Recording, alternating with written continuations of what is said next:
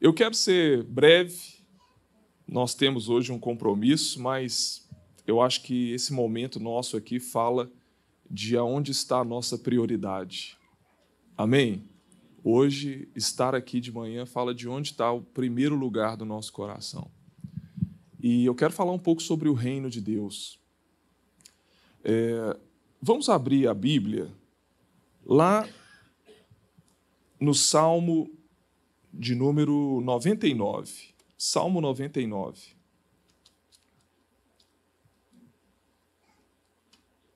Salmo 99.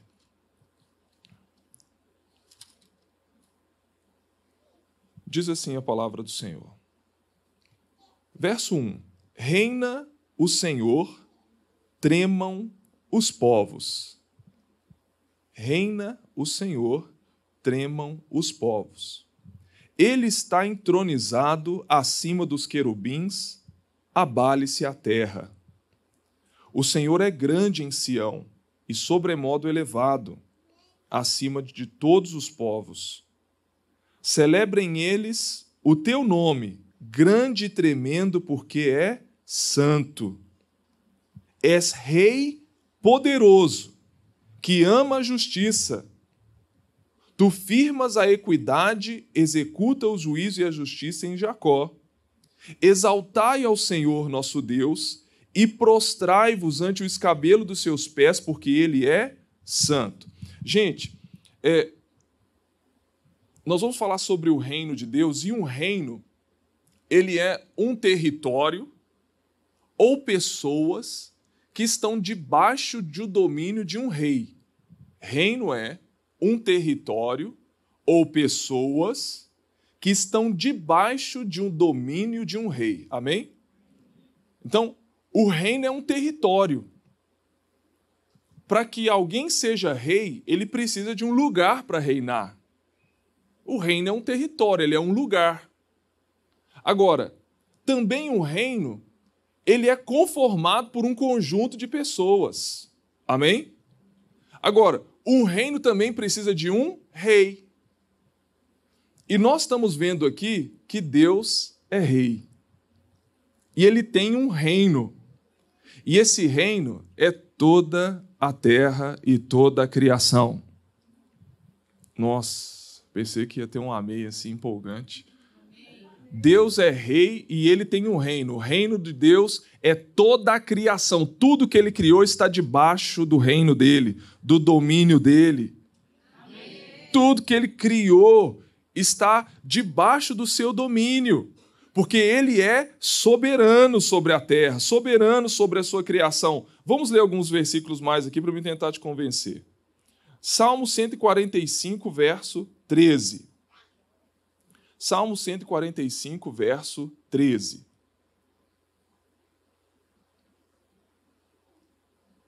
O teu reino é o de todos os séculos, e o teu domínio subsiste por todas as gerações.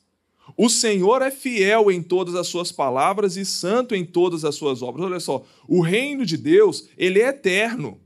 O reino de Deus é para sempre. O reino de Deus não tem final. Deus não vai deixar de governar sobre aquilo que ele criou. Deus não vai deixar de ter o controle sobre aquilo que ele criou. O reino de Deus é eterno.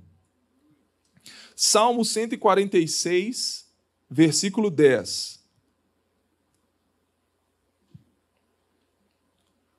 O Senhor reina para o Senhor reina até 2022. O Senhor reina, o Senhor reina para sempre. O teu Deus, ó Sião, reina de geração em geração. Agora lá em Daniel, capítulo 2. Daniel, capítulo 2.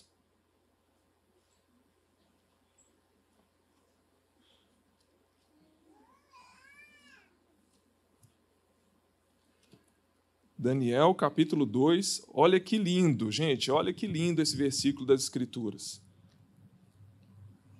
Versículo 20, Daniel capítulo 2, versículo 20. Disse Daniel: Seja bendito o nome de Deus de eternidade a eternidade, porque dele é a sabedoria e a força. Ele muda os tempos e as horas. Ele remove os reis e estabelece os reis. Ele dá sabedoria ao sábio e ciência aos inteligentes. Segundo versículo. Ele revela o profundo e escondido, e conhece o que está em trevas, e com ele mora a luz. Nós vemos diante de todas as Escrituras que Deus é rei, ele governa sobre a sua criação. Nós temos essa afirmação, o reino dos céus, que é onde Deus está governando o seu território, mas também tudo está debaixo do seu domínio. O reino de Deus não vai durar um tempo, o reino de Deus é para sempre. Deus ele tem todo o controle sobre a sua criação. Ele é um rei maravilhoso sobre tudo aquilo que ele criou.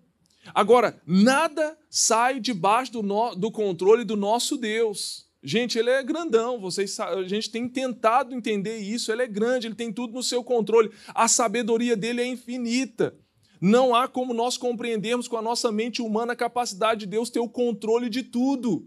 De tudo, é muito difícil. A gente sabe com a nossa mente como é difícil a gente ter o controle da nossa própria vida, quanto mais da vida de mais um. Agora imagina da vida de 7 bilhões de pessoas bilhões de estrelas, galáxias e planetas, o nosso Deus tem o controle de tudo. As estrelas ele conhece pelo nome de cada uma delas. Ele conhece você, ele sabe quem sou eu. Agora, dizer que Deus está no controle, dizer que ele sabe tudo, tem algo aqui muito interessante que ele fez por nós e para nós, que está em Salmo 8.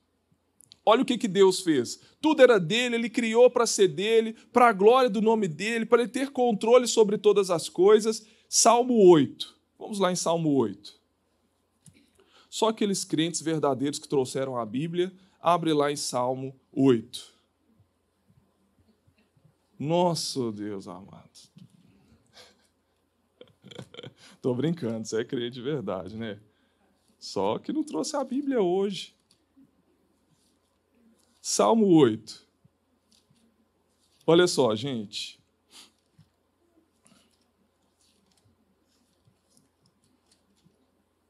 O Senhor, ó Senhor, melhor dizendo, Salmo 8, verso 1. Ó Senhor, Senhor nosso, quão magnífico em toda a terra é o teu nome, pois expuseste no céu a tua majestade. Da boca de pequeninos e criança de peito suscitaste força por causa dos teus adversários para fazer emudecer o inimigo e o vingador.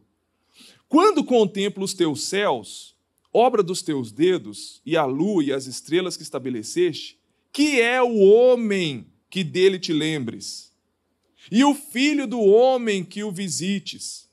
Fizeste, no entretanto, por um pouco menor do que Deus, e de glória e de honra o coroaste. Olha que agora que é a chave, ó. Deste-lhe domínio ao homem sobre as obras da tua mão, e sobre seus pés tudo lhe puseste: ovelhas e bois, todos, e também os animais do campo, e as aves do céu, e os peixes do mar, e tudo que percorre a senda dos mares. Ó Senhor, Senhor nosso, quão magnífico é o teu nome em toda a terra. Sabe o que, que o pai fez? Ele falou assim: olha, eu criei tudo isso. Criei a terra, um ambiente, coloquei o homem dele e disse: agora essa terra é sua. Esse planeta é nosso. É tudo nosso. é tudo nosso. As riquezas, gente, olha o que eu estou dizendo para você. Deus deu, Maurício, essa terra aos filhos dos homens. E falou: vocês vão exercer domínio sobre a terra, vão administrar os recursos da terra. Eu coloquei água, coloquei energia limpa, coloquei minerais, coloquei frutas, coloquei comida. Toma, é de vocês. Quando o Senhor criou Adão, vocês lembram disso? Ele faz lá Adão, ele faz Eva, fala: cresce, multiplica, faz filho. Tem gente aí que está seguindo esse mandamento ao pé da letra. Estamos fazendo filho doidado. Criança tá a igreja está cheia de criança. Estamos obedecendo a Deus, multiplicando. E fala assim: olha, domina sobre a terra, porque o que eu criei foi para vocês. Aleluia! Ele, quem é o homem que dele te lembres? O homem tão pequeno, diante de tudo que o Senhor criou. Aí o salmista fala assim: Mas de glória e de honra o coroaste. O Senhor, quando fez o homem e a mulher na terra, foi a joia da criação. Por mais lindo que seja um cavalo ou um cachorro, por mais lindo que seja uma cachoeira, por mais lindo que seja um anjo, Mas quando Deus criou você, ele te coroou de glória e de honra. Falou: você é a beleza, você é a joia da criação, porque eu vou colocar em você a minha imagem e a minha semelhança. Nossa, gente, até arrepia que é o cabelo da língua agora arrepiou. Por quê? Porque ele criou a gente e nos deu um planeta inteiro para cuidar. Falou: cresce, multiplica, ama, faz família e vai administrando essa terra aí. Pode ter certeza que tudo que Deus colocou nessa terra, Ele colocou, e já pensando na multiplicação de pessoas, essa terra deve produzir todos os recursos que sustentam a nossa vida. Do jeito que Deus criou, Ele já colocou tudo, falou: pode crescer e multiplicar, e o tanto de gente que vai ter, vai ter comida para você sim, vai ter oxigênio para todo mundo, vai ter, vai ter riqueza para todo mundo, eu vou encher essa terra de riqueza e abundância e vocês vão ser a joia da minha criação. Domina, administra, influencia. Agora, nós vemos Deus mostrar para nós o seguinte: Deus governa sobre tudo, ele é rei sobre toda a criação. Ele cria um planeta e coloca tudo nele aquele ambiente. Cria o homem e coloca o homem naquele planeta e fala: "O planeta eu dou para vocês, mas vai funcionar de um jeito, eu vou governar juntamente com vocês". O plano de Deus era que a humanidade pudesse desfrutar não só do que ele criou, mas de caminhar na presença do rei e ser um governo em conjunto. Ele me governa, eu governo a terra. É o alinhamento correto. Ele te governa, ele me governa, ou seja, nós somos influenciados pelo nosso rei, nos submetemos ao nosso rei e nós, Milena, governamos aquilo que Deus nos deu. Olha que maravilhoso.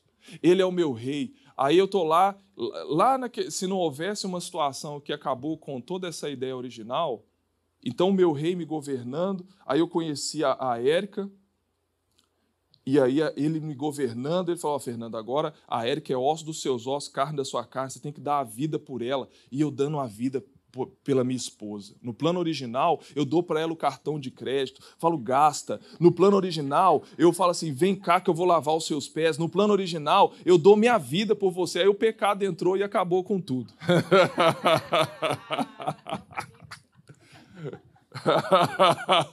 no plano original, aí eu ia ter é, os meus primos, meus tios e o meu vizinho Aí no plano original eu compartilharia com ele do pedaço da, do churrasco da minha vaca. Eu compartilharia com ele um pouco dos meus tesouros. No plano original eu, eu amaria o meu vizinho quando ele colocasse lá um louvor em música alta, mesmo quando eu estivesse dormindo. No plano original estava tudo, mas o pecado entrou. Agora você não tem um pedaço da minha vaca aqui, não, meu querido. Não vem meter a mão aqui, não.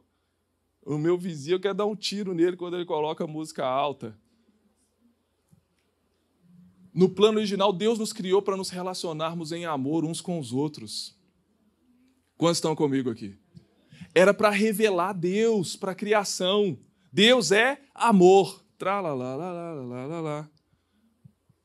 Era, é, nós deveríamos revelar a imagem de Deus para a esposa, para os filhos, para, para a criação de Deus. Gente, nossa, que plano maravilhoso! Então Deus é soberano, cria o homem, coloca o homem sobre a terra, entregou para a terra pessoas. Olha, Deus nunca disse para o homem no plano original fazer outro ser humano de escravo. Isso não é a imagem de Deus. Como eu não posso ver a imagem de Deus em qualquer que seja a cor de pele do meu próximo? Nunca houve no projeto original de Deus que um ser humano se aproveitasse do outro. Quantos estão comigo aqui? No plano original, um ser humano deveria amar o outro, cuidar do outro, deixar ele livre para viver, para adorar a Deus e desfrutar daquilo que ele criou.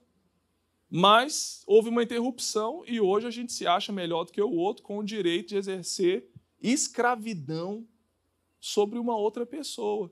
E agora não se trata só de cor de pele mais. Se trata do quanto você mais tem, mais as pessoas devem se sujeitar a você ao seu controle, ao seu domínio. Olha como distorcer os conceitos de governo.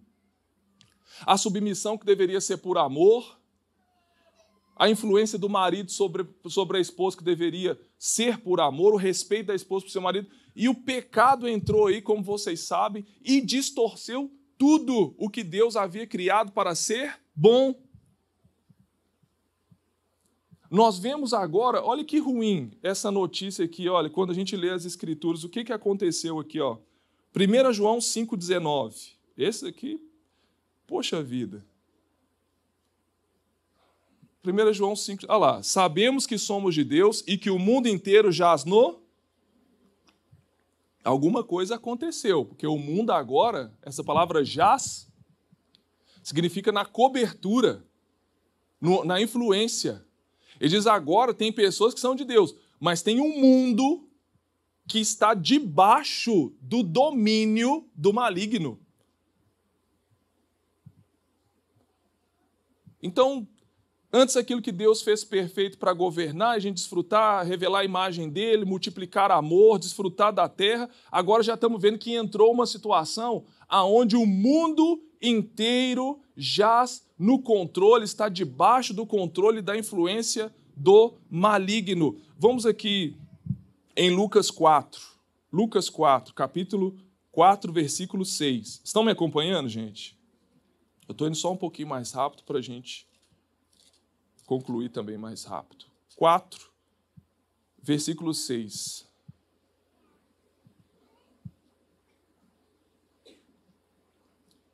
Disse-lhe o diabo, dá, olha, na hora que lê esse versículo, já dá até um trem lá. Disse-lhe o diabo, dar-te-ei, falando para Jesus, toda a autoridade e glória destes reinos, porque ele me foi porque ele me foi e eu dou a quem eu quiser. Que ousado, né? Eu vou te dar, porque foi me entregue. Quem entregou para ele? A, quem entregou para ele a chave de casa? Quem que foi que entregou para o capiroto aí a chave da nossa casa? Quem que foi? Hã? Não tenham vergonha, manda brasa. Assim, ah, foi Abraão que entregou.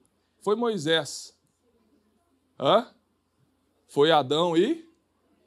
Eles tinham a chave, era para multiplicar, Deus já havia entregado, foi a matriz da humanidade. Aí a serpente foi lá e falou assim: Olha, vai querer ficar governando ele? Ele falou, ele não falou a verdade, não. Pode comer desse fruto aí, pode desobedecer, tem problema nenhum. Quando o, o, o Adão e a Eva deixaram de ouvir Deus para ouvir o diabo,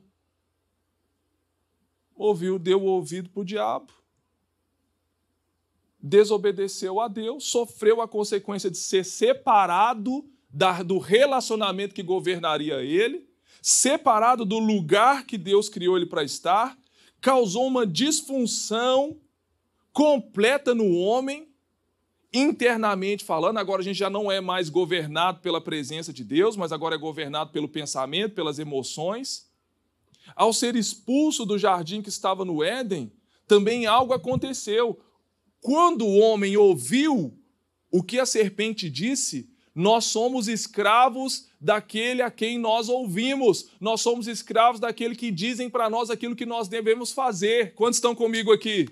Se ele é que dita, vai lá e desobedece, então eu me torno escravo daquele que falou para mim aquela orientação.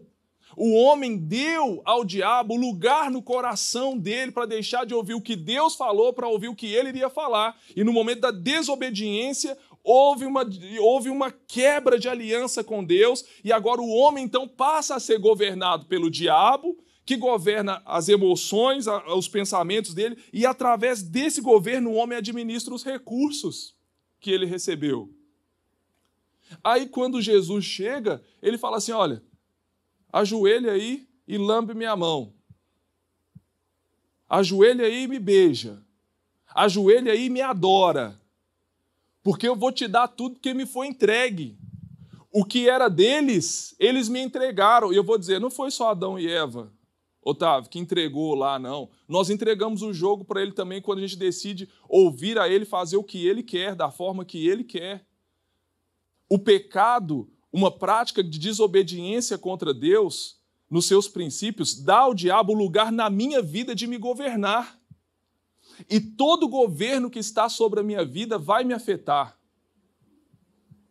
Vou falar outra vez. Quem te governa vai afetar você. Se é que vocês também estão me entendendo. Duplo sentido. Quem me governa afeta a minha vida.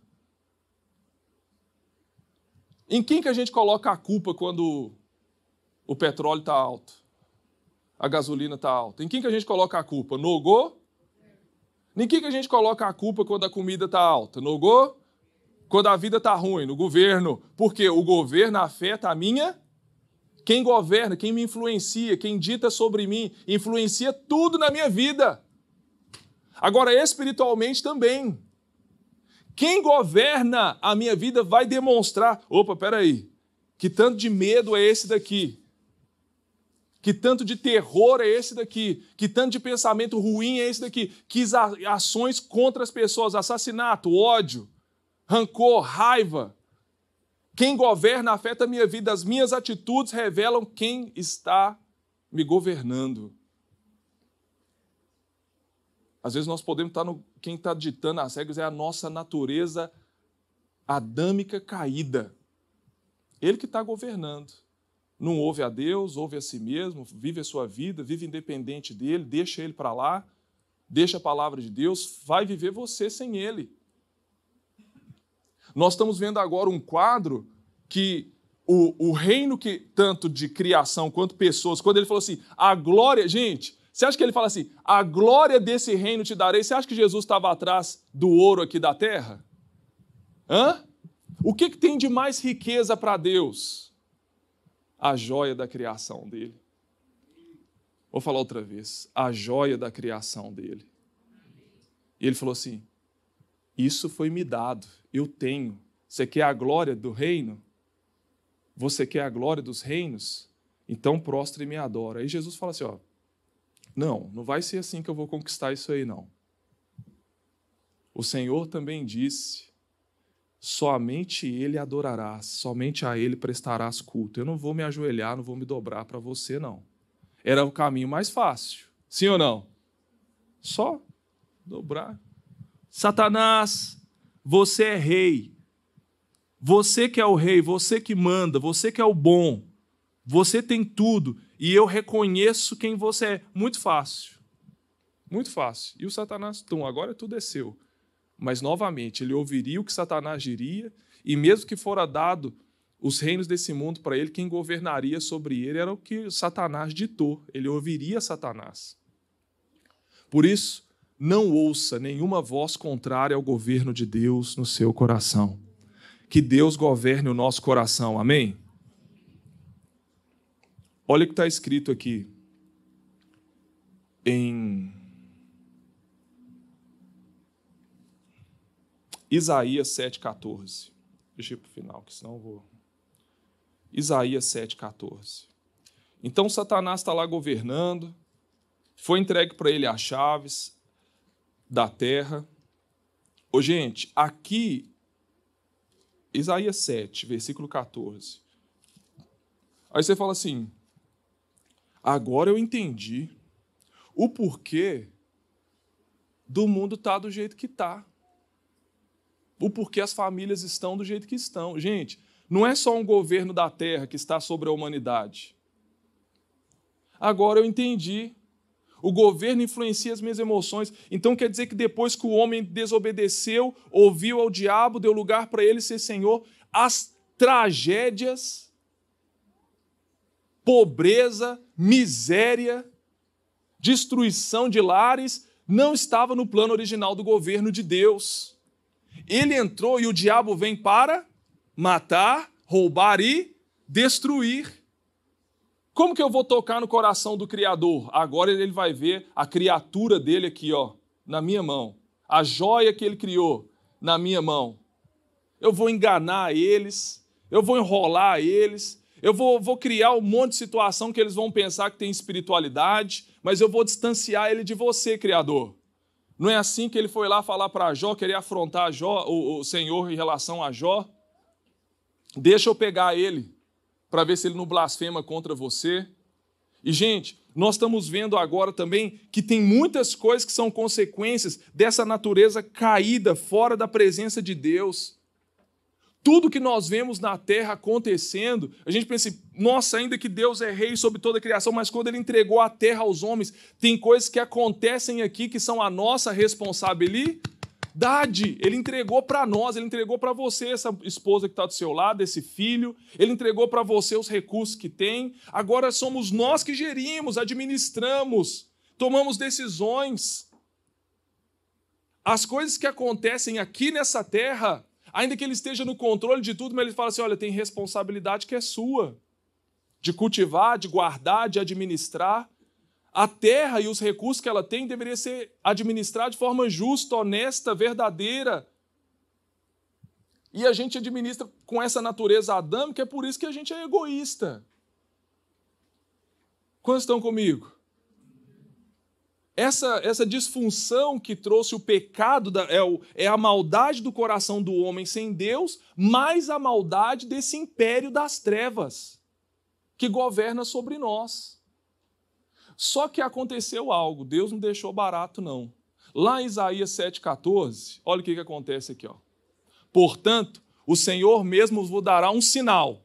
Eis que a virgem conceberá e dará à luz um filho e lhe chamará Emanuel. Isaías foi um profeta que profetizou muitos anos antes de Jesus. E esse profeta falou para o povo de Israel assim: olha, vai ter uma virgem, vocês vão ter um sinal, ela vai dar a luz, e o nome dele vai ser Emanuel. Emanuel significa Deus conosco. Essa profecia está dizendo assim: ele vai voltar a estar com vocês. Vocês foram separados da comunhão, vocês foram separados do governo dele, vocês estão vivendo tudo isso aí, mas o Emanuel está chegando. Deus conosco.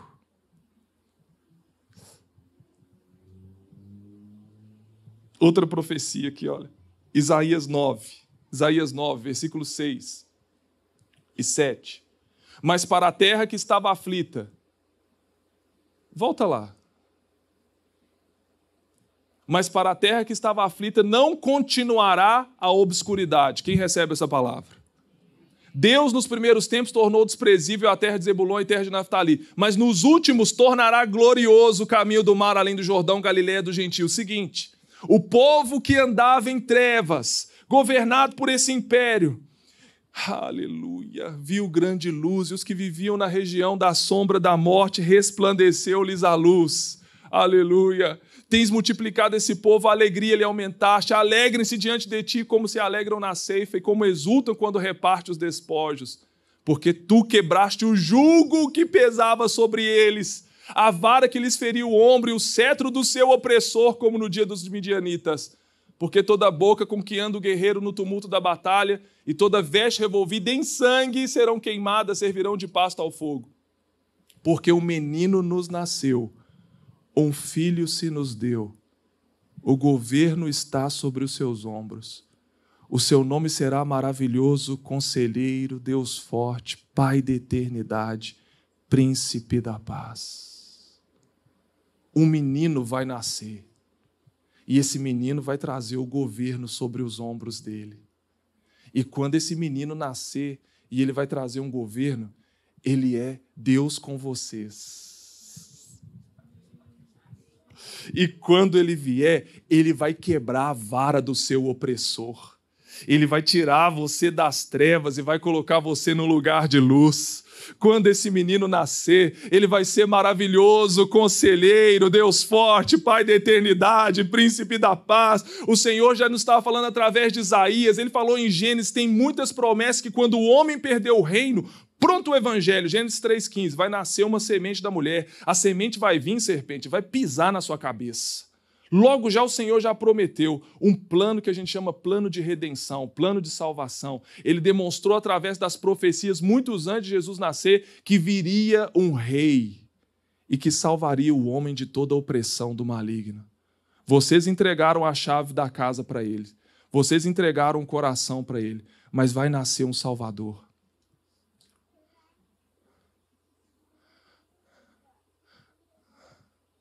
Vai nascer o o Messias, o verdadeiro, ungido, Salvador, Redentor. Quantos estão comigo aqui? Ele já nasceu. Tem aqui, ó. Você, tá Você não está atrasado que ele nasceu, não, né? Tem dois mil anos já que isso aí aconteceu, tá? Dois mil anos que ele já veio.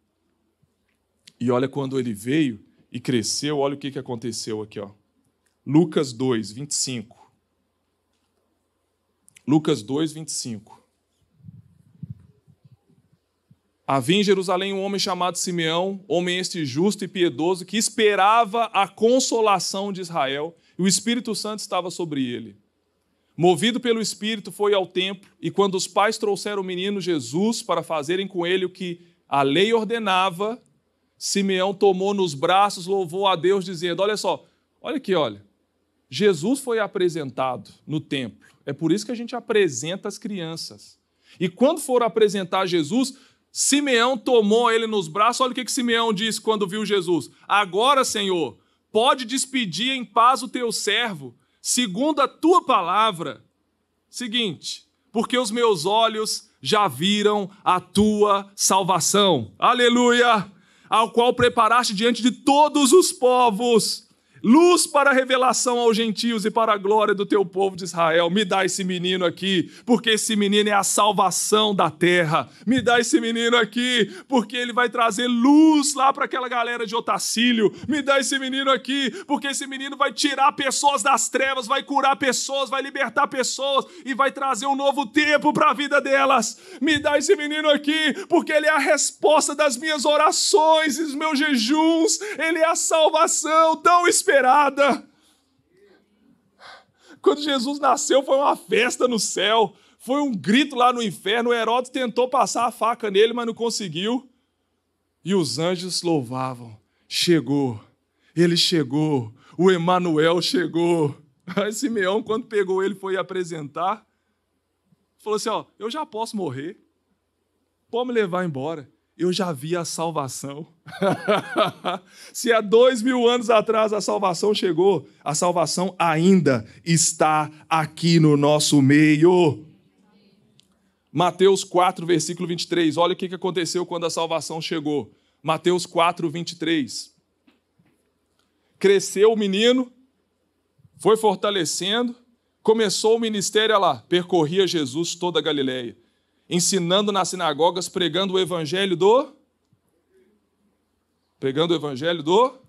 Me ajuda aí, Mateus, eu não estou te ouvindo. Pregando o evangelho do.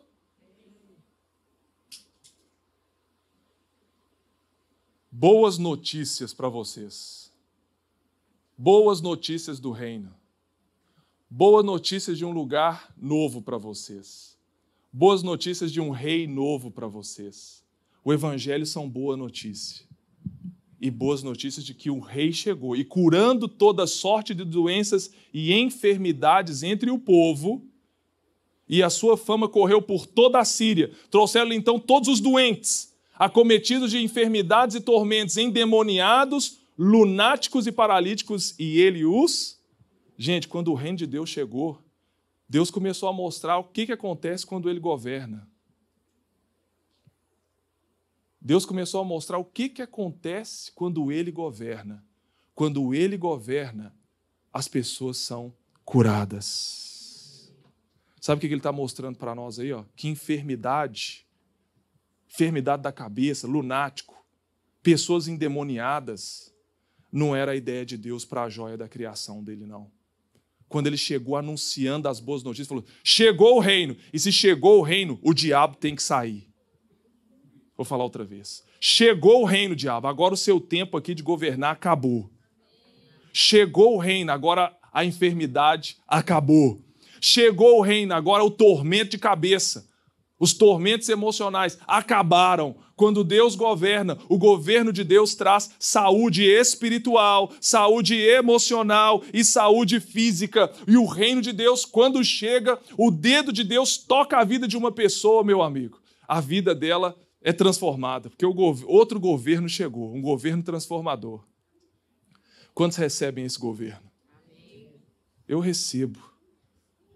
Estava falando com os meninos assim: olha, quando o reino de Deus chega na vida de uma pessoa, que bom que ela manifesta o demônio.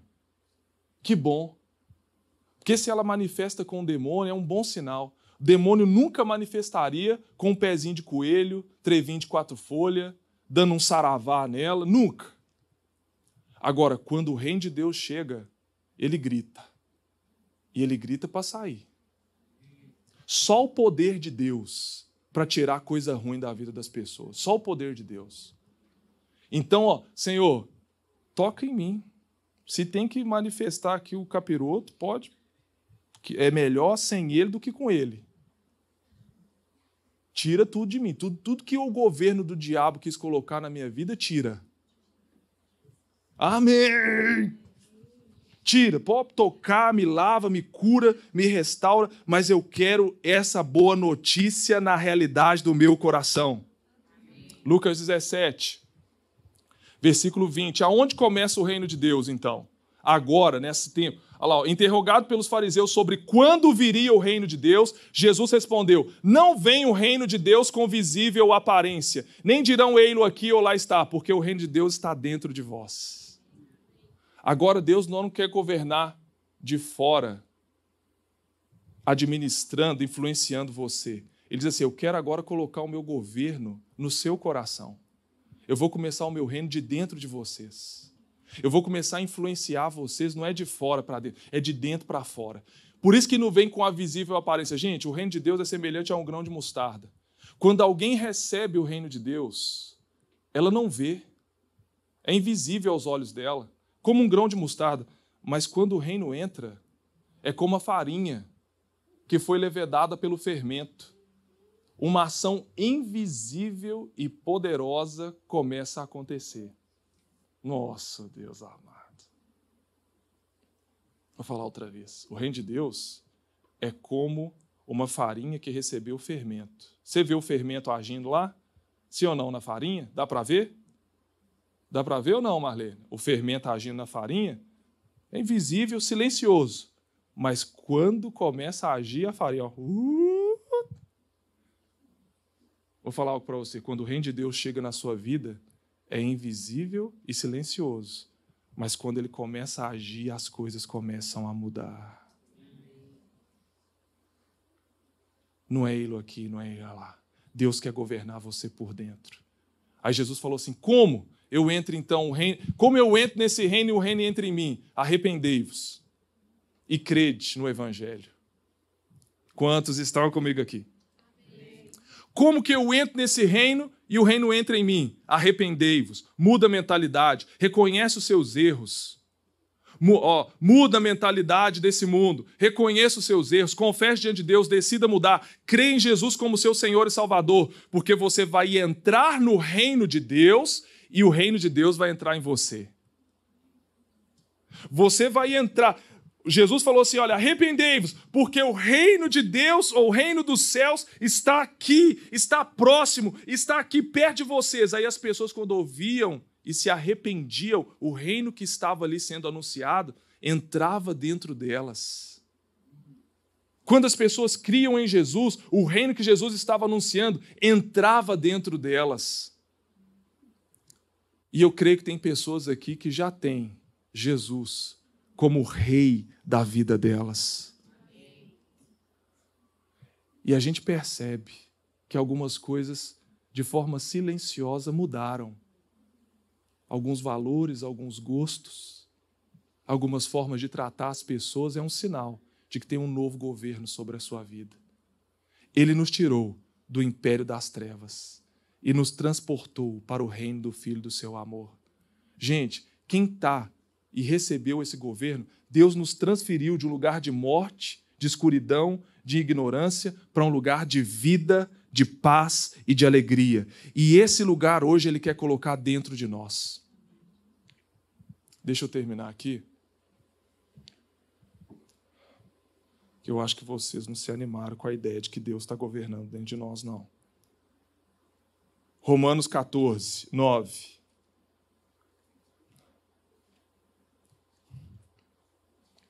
Romanos 14, 9.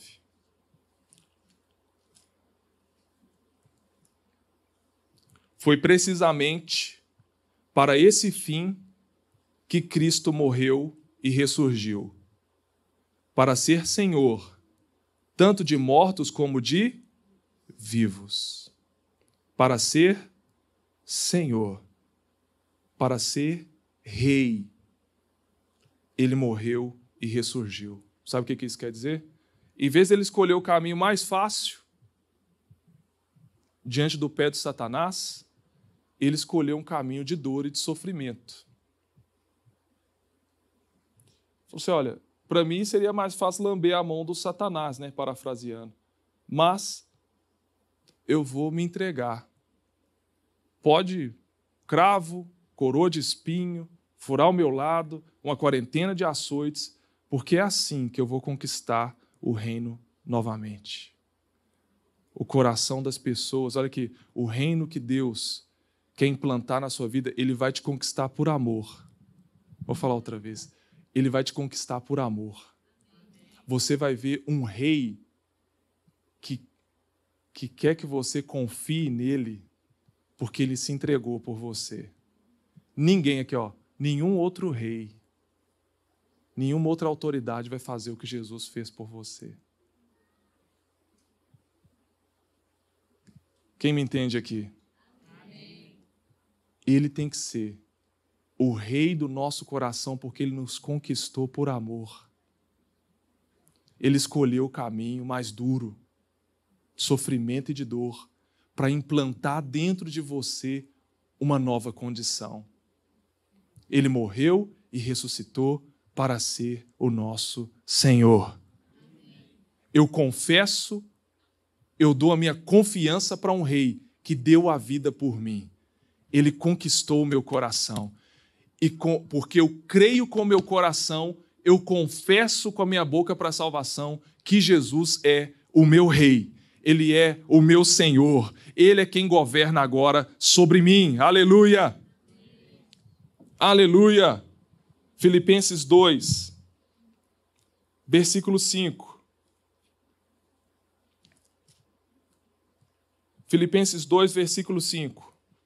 Tende em vós o mesmo sentimento que houve também em Cristo Jesus, pois ele, subsistindo em forma de Deus, não julgou como usurpação o ser igual a Deus, antes a si mesmo se esvaziou, assumindo a forma de servo, tornando-se em semelhanças de homens reconhecido em figura humana, a si mesmo se humilhou, tornando-se obediente até a morte morte de cruz. Pelo que também Deus o exaltou sobremaneira e lhe deu o nome que está acima de todo nome, para que ao nome de Jesus se dobre todo o joelho nos céus, na terra e debaixo da terra, e toda língua confesse que Jesus Cristo é o Senhor para a glória de Deus Pai.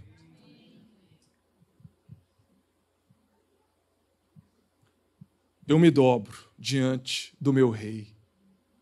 E o meu rei, ele fez uma obra maravilhosa de redenção, de resgate. O Criador se fez criatura para que as suas criaturas voltassem novamente para o seu Criador. É uma obra magnífica. E para isso ele escolheu um caminho de sofrimento, de dor até a morte, para conquistar o seu coração. Para que você confesse que ele é Senhor, que ele é Rei. O nosso Rei já está eleito. Quem governa sobre tudo, sobre a política, sobre tudo, é Ele. Ele faz o que Ele quer, na hora que Ele quer, como Ele quer. Mas olha, antes, vou dizer, antes tudo que influenciava sobre a minha vida era o governo desse mundo, guiado pela influência das trevas. Mas hoje, o primeiro governo que influencia sobre mim vem daqui de dentro. Ó. É através do que ele faz. O Brasil está em crise, eu estou em Cristo. Vou falar outra vez. Você dá um amém bem forte para falar assim, é assim mesmo. O Brasil está em Cristo, em crise, mas eu estou em Cristo. Amém. Em Cristo, com o meu rei aqui, Santa, me ajuda aqui. Em Cristo, aqui olha, o meu rei aqui, o meu Senhor aqui, André, eu estou preparado para comer o melhor dessa terra: picanha, contra filé, é, feijão tropeiro, feijoada. Eu estou preparado para ir nos hotéis cinco estrelas. Eu estou preparado para andar de carro top. Aleluia. Amém. Mas também em Cristo, eu estou preparado, Adriano, para perseguições. Em Cristo eu estou preparado para o estreito, para quando a porta estreitar, eu estou preparado. Eu estou preparado em Cristo para as injúrias, para a calúnia, para a difamação. Eu estou preparado em Cristo para sofrer pelo nome dele. Em todas as coisas eu posso naquele que me fortalece eu posso viver o melhor dessa terra, eu estou preparado. Mas se essa terra preparar para mim perseguição, dor, sofrimento, luta, luta no governo da terra, luta na família, luta não sei o que, aquele que me governa me traz paz. Ele é o príncipe da paz. Aquele que me governa me dá alegria. As circunstâncias estão difíceis, mas eu sou governado por uma alegria celestial, uma alegria que não tem a ver com as circunstâncias, uma alegria que não tem a ver quando tudo está bem. Eu me alegro na tribulação, porque eu sei que o meu rei está comigo, o meu rei me conquistou por amor, o meu rei vai fazer uma obra maravilhosa que começa de dentro de mim. Existem situações que às vezes eu não vejo, mas no dia que eu disse Cristo, Senhor é o meu rei, o meu Senhor, eu me arrependo de ter sido governado pelo diabo, eu me arrependo daquelas atitudes, entra dentro de mim.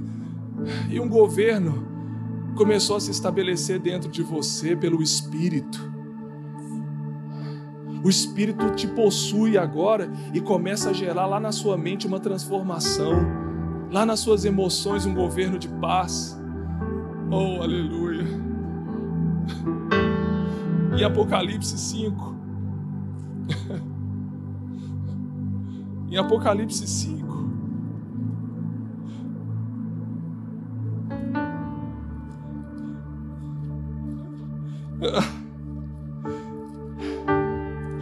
Pode vir o que for, meu querido. Pode vir o que for. Apocalipse 5.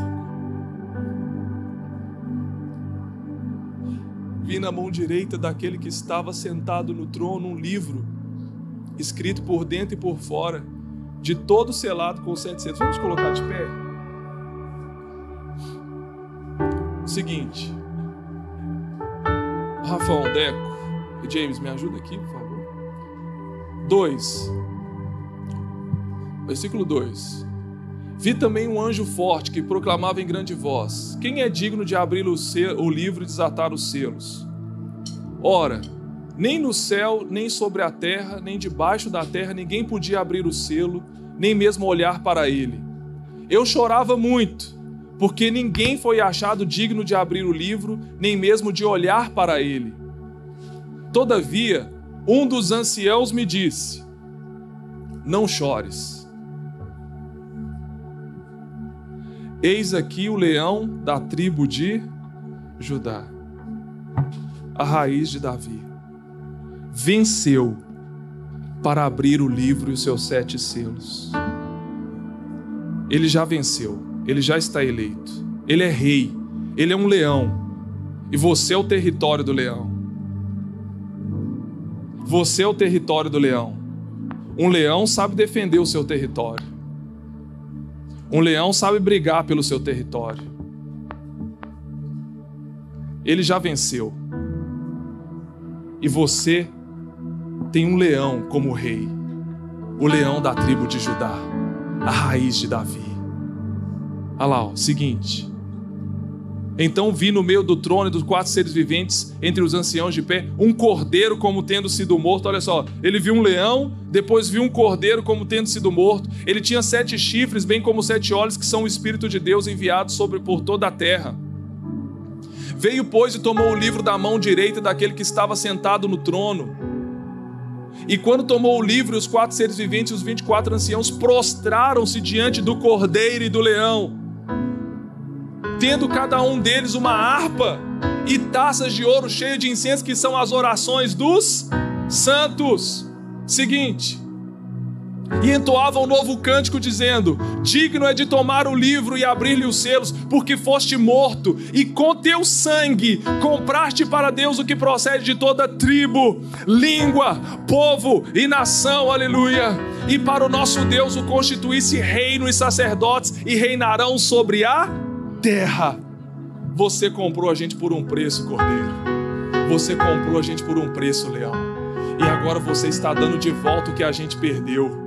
Nós colocamos você novamente como nosso rei. Você conquistou o nosso coração por amor. Nós agora escolhemos por você. Você entra na nossa vida, começa a realinhar aqui, olha, começa a realinhar o que aconteceu de dentro para fora, meus irmãos. Começa a alinhar o governo do coração e agora está dizendo assim: Cordeiro, Leão, você coloca a gente de novo para administrar aquilo que o Senhor nos deu lá no princípio. É um alinhamento original no plano de Deus.